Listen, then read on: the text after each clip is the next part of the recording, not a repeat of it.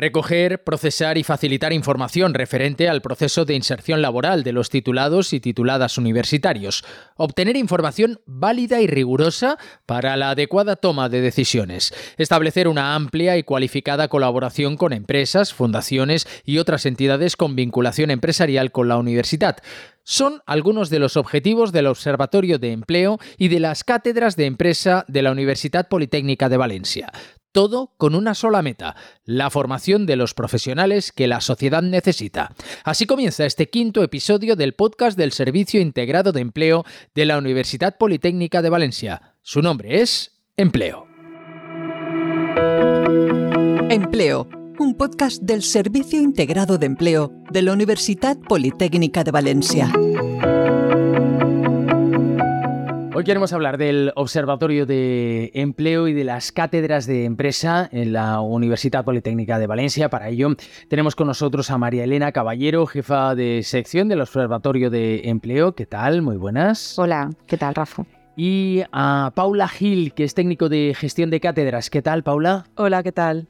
Bueno, pues empecemos hablando del Observatorio de Empleo. ¿En qué consiste? ¿Cuál es su trabajo? ¿Qué hacéis desde el Observatorio de Empleo de la UP? Pues mira, desde el Observatorio lo que hacemos es recoger, procesar y facilitar toda la información referente a la inserción laboral de nuestros titulados y tituladas eh, en el entorno socioeconómico y su opinión eh, del paso por la universidad.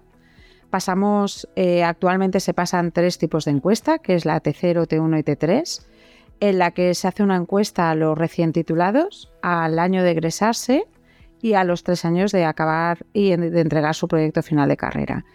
Este año, como novedad, vamos a pasar la T5 también para tener un, seguimiento más, más exhaustivo de, esta inserción laboral con los egresados. Este observatorio además sirve en sus datos para poder eh, dar datos eh, importantes de la universidad para los rankings de, la de rankings nacionales e internacionales de posicionamiento de las universidades y también para la verificación, el verificar de los títulos, que es como el top de, cada uno de los títulos, ¿vale? como, como, novedad este año también eh, para apoyar un poco y saber las necesidades y la satisfacción de las empresas con nosotros, vamos a hacer una prueba piloto de una encuesta a los empleadores de, que se llevan a todos nuestros alumnos, ¿vale? Como dato importante, pues mira, el, año pasado eh, los egresados de que contestaron la T1, estamos hablando de un universo en general de unos 15.000 alumnos, ¿vale? Eh, la T1 que contestarían, no sé, una media de 5.000 es el universo, el 80% estaba trabajando y de ese 20% que faltaba, el, 80, el 18% estaba aún, seguía estudiando. Eso significa que seguía sus estudios en, algún tipo de máster, ¿vale? De la UPV o fuera de la UPV. Y de los que llevaban tres años ya egresados, el, 90%, el 92% ya estaba eh, trabajando y del 8% que quedaba, un 4 seguía estudiando y un 5 no estaba buscando empleo, estaba desempleado, ¿vale? Y luego, importante el dato de, las mujeres, ¿vale? Acaban los egresados de la... Actualmente tenemos un 59% de hombres ante un 41% de mujeres. Me llama mucho la atención porque mm, hemos hablado muchas veces de la escasez de mujeres en profesiones técnicas y en eh, estudios técnicos, ¿no? Eh, mujeres en carreras STEM. Eh, sin embargo, estamos hablando de un número muy alto. Es verdad que, bueno, si atendiéramos a la relación mujeres-hombres en la sociedad, tendría que ser todavía más alto, pero estamos hablando de un número bastante más alto que la media. Sí, claro. Eh, según qué titulaciones, sí que es evidente que hay algunas que tienen menos, menos influencia en, en las mujeres, como puede ser informática, o Teleco, pero aún así la Universidad Politécnica, en la T1 tenemos un 41% de mujeres y en la T2, que de la gente que nos contestó, casi un 40%. Comparado con un 59 o un 60, pues yo creo que, que no está tan mal como, como pensamos.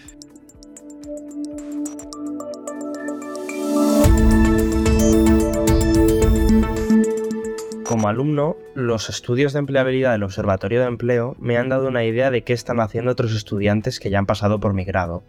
Desde su web se pueden acceder a los informes de recién titulados y conocer cosas como cuánto tiempo han tardado en encontrar trabajo o cuál es su salario actualmente. Además, tienen un correo electrónico desde el que me resolvieron todas las preguntas que tenía sobre la empleabilidad de mi título. Realmente pienso que son datos muy interesantes que la universidad pone a nuestra disposición. ¿De qué tamaño es la muestra? ¿Cuántas encuestas se hacen?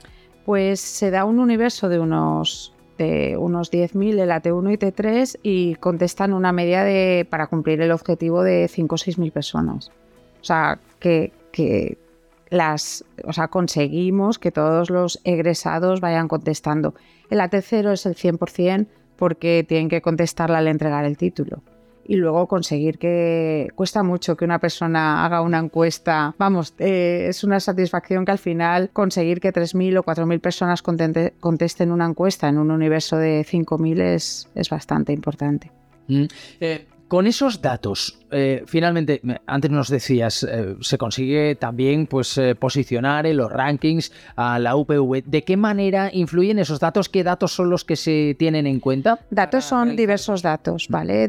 les piden, según el ranking, piden distintos datos de la universidad, no solamente de empleo. Nosotros damos los de empleo, ¿vale? Este año, por ejemplo, el año pasado pidieron un montón de datos sobre webs de empresas y este año nos, con, con el, hemos hecho una web nueva del observatorio y, dando la web donde ellos han podido ver los datos que necesitaban ha sido suficiente para, para colocar a la universidad con muchos más datos que les dan los títulos y el servicio de calidad y un montón de más. Es un dato más que se añade para el QS. La inserción laboral de los alumnos cuenta también a la hora de realizar sí, es un dato importante, sí. Uno de los datos quizá más relevantes ¿no? a la hora de tener en cuenta eh, a una universidad porque muchas veces se está hablando de esa empleabilidad de los estudiantes universitarios, en el caso de la UPV, es altísima. Altísima, sí. Y ahora pues los es el, nuevo, la nueva web que hemos hecho permite ver a los alumnos también de forma general,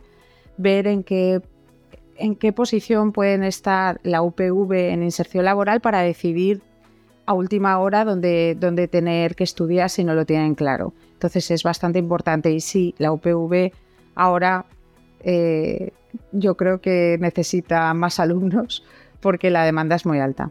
Y con eh, las eh, bueno, pues, nuevas tecnológicas que han llegado a la comunidad valenciana, hace falta cada vez más alumnos y muchas veces hemos hablado de que casi casi la dificultad es que no se marchen los alumnos antes de terminar los estudios. Desde luego, y lo pudisteis ver hace unas dos semanas en el foro de empleo, que vinieron 175 empresas, que ha sido la más grande de España, todos a, captar y a preocuparse por, el, por los alumnos de la UPV, debido también a todo nuestro cinturón tecnológico que se está abriendo y empresarial.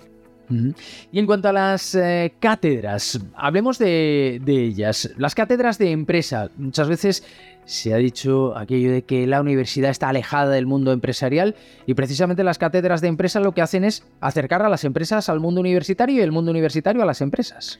Sí, efectivamente.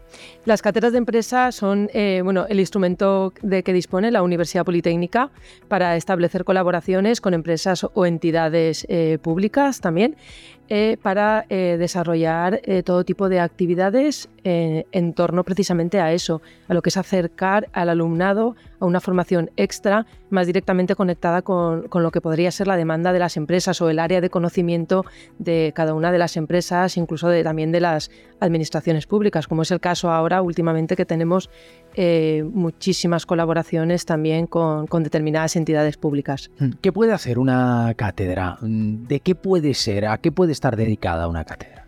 Pues mm, mm, en realidad tenemos cátedras eh, de todo tipo de, ámbitos de actividad, eh, tanto como áreas de conocimiento casi en la Universidad Politécnica. Eh, ahora mismo tenemos más de 100 convenios de cátedras de empresa y pueden dedicarse, el objetivo principal de, un convenio de cátedra diríamos que son actividades de interés general destinadas a la comunidad universitaria, en, concreto al alumnado. Pueden hacer desde actividades de formación, actividades de divulgación, de transferencia de conocimiento. ¿Y esto en qué se traduce? pues se traduce pues, en conferencias, en talleres, cursos específicos de alguna tecnología en concreto que una empresa quiere que los alumnos conozcan, etcétera, etcétera. No sé, las posibilidades son muy, muy amplias, la verdad.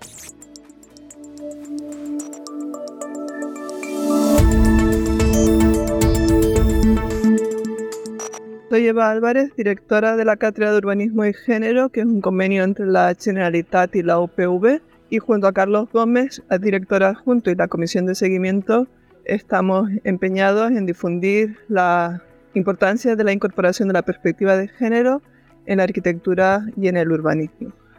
Um, la experiencia de ser directora junto a un equipo tan experto es excelente y además tenemos todo el apoyo de la Universidad Politécnica, en particular del CIE y de Paula Gil Collado, con lo cual mm, todo es fluido y relativamente fácil dada la burocracia del mundo actual. No podemos más que estar agradecidos a todas las partes implicadas y esperar que la tarea sea relevante en el futuro. Gracias.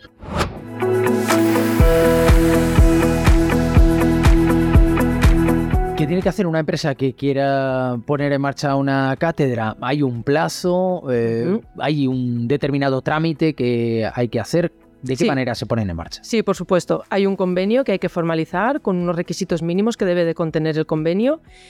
Hace poco, recientemente, hace 15 días, hemos modificado la normativa de cátedras, por lo tanto, eh, lo que es la aportación económica anual ha, subido. Son 35.000 euros, lo que debe de aportar mínimo una empresa o una institución para formar una cátedra, formalizar una cátedra con, la universidad y la duración debe de ser mínima de dos años de duración del convenio. A partir de ahí, en la, en la cátedra se establece una comisión de seguimiento, que es el comité que va a dirigir las actividades de la cátedra junto con el director de la cátedra, que es una persona de la universidad, un profesor, profesor o profesora de la universidad, que va a dirigir lo que es eh, la ejecución de esas actividades que se han decidido en la comisión de seguimiento. A partir de ahí se programa una firma, que normalmente nos gusta que sea una firma en un acto público con el rector, y a partir de ahí pues empezar a funcionar. Hay una cuestión que yo creo que es evidente para todos. Los alumnos obtienen una formación extra a través de esas cátedras. ¿Y qué obtienen las empresas? ¿Cuáles son las ventajas para una empresa de tener una cátedra en la UPV? Pues las ventajas para las empresas eh, yo considero que son muchas. Eh, primero que nada, a la empresa le interesa asociar su nombre a la marca de la universidad. Nosotros les damos difusión, les damos visibilidad. Editamos una memoria anual todos los años donde se van a ver todas las actividades realizadas. También se les proporciona un espacio web a la cátedra, donde por supuesto eh, está la empresa totalmente visible y bueno, pues asocian su nombre a la aparte de asociar el nombre a la universidad, que ya lo he comentado, tienen contacto directo con investigadores de primer nivel, a la vanguardia de la investigación. Eh, y por supuesto con el talento que se genera en la universidad. Eso a las empresas les interesa muchísimo, estar en contacto con los alumnos eh, que posiblemente serán, eh, podrán integrarse en la empresa en un futuro.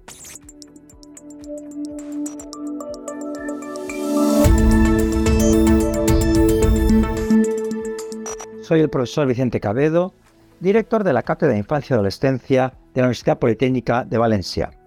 Tradicionalmente, las cátedras y aulas de empresa vinculaban, relacionaban a la universidad con la empresa y también con otras entidades públicas y privadas una visión que hoy en día hemos de dar por superada y entender que esa vinculación supone en realidad una implicación de la propia universidad con la sociedad. Y ello lo vemos claramente con la Cátedra de Infancia y Adolescencia, donde se vincula la universidad con toda la sociedad en pro de garantizar los derechos de la infancia y adolescencia. Hay que decir que en esta vinculación con la sociedad a través de las cátedras y aulas de la Universidad Politécnica de Valencia juega un papel muy importante los programas de cátedra que lleva a cabo, dado que toda esa gestión y todas las convocatorias lo realiza un excelente equipo que hace posible efectivamente el éxito de las cátedras de la Universidad Politécnica de Valencia.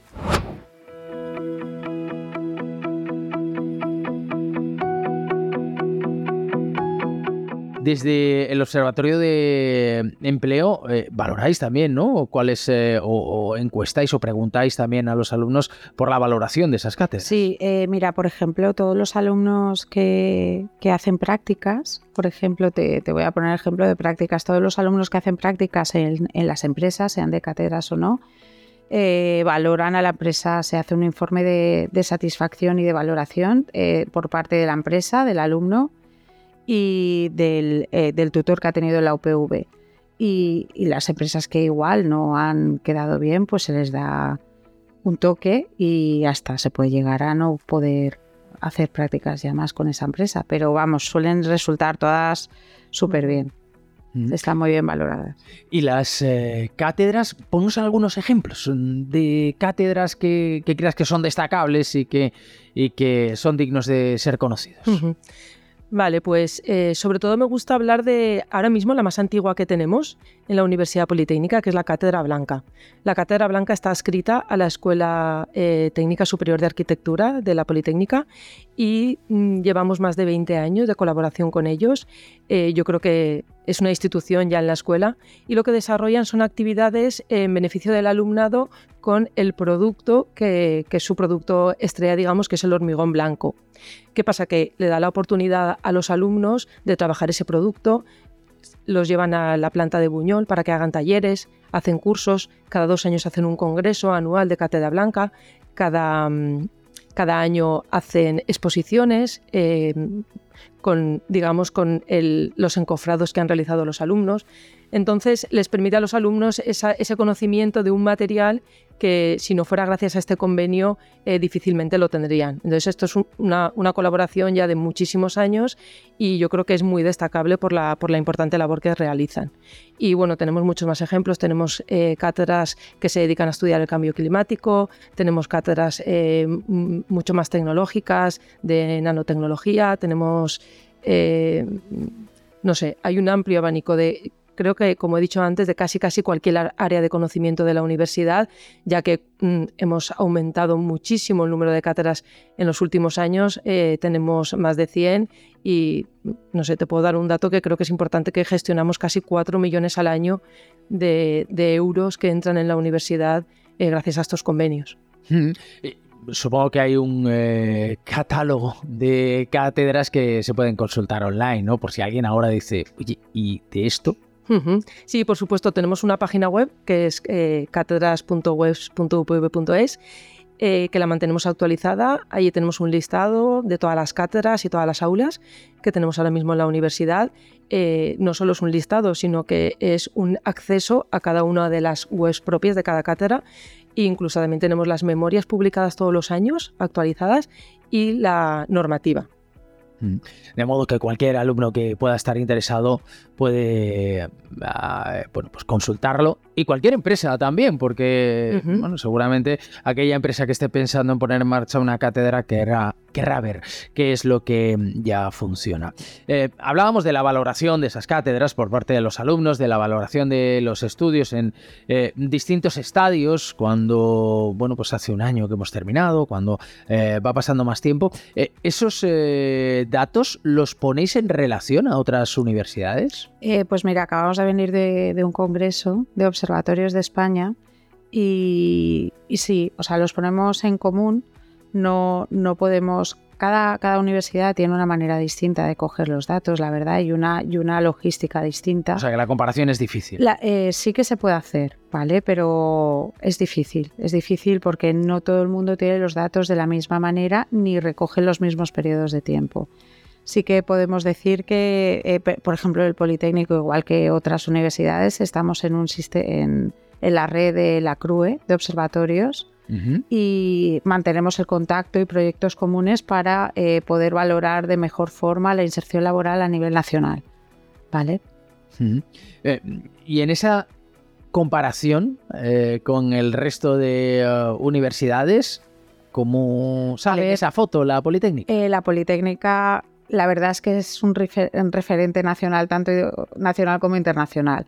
Entonces, salimos bien.